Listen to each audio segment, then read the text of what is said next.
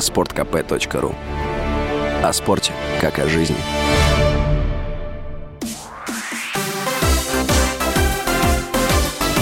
Новости спорта. Московский ЦСКА стал вторым финалистом Кубка Гагарина. Команда выиграла у петербургского СКА в финальной серии плей-офф Западной конференции континентальной хоккейной лиги со счетом 4-2. Решающий матч между клубами завершился со счетом 3-0. Ранее в финал турнира вышел казанский Акбарс. Клуб обыграл омский Авангард в финальной серии плей-офф Восточной конференции со счетом 4-1. ЦСКА – действующий обладатель Кубка Гагарина. В прошлом сезоне в финальной серии армейцы оказались сильнее магнитогорского «Металлурга».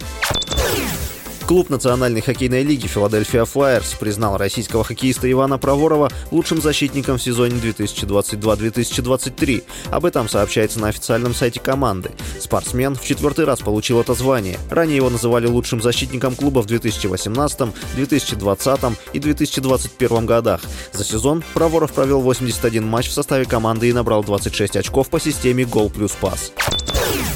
Португальский нападающий саудовского Аль-Насра Криштиану Роналду попросил руководство клуба уволить главного тренера Руди Гарсию. По информации источника, об отставке 59-летнего французского специалиста будет объявлено в ближайшее время.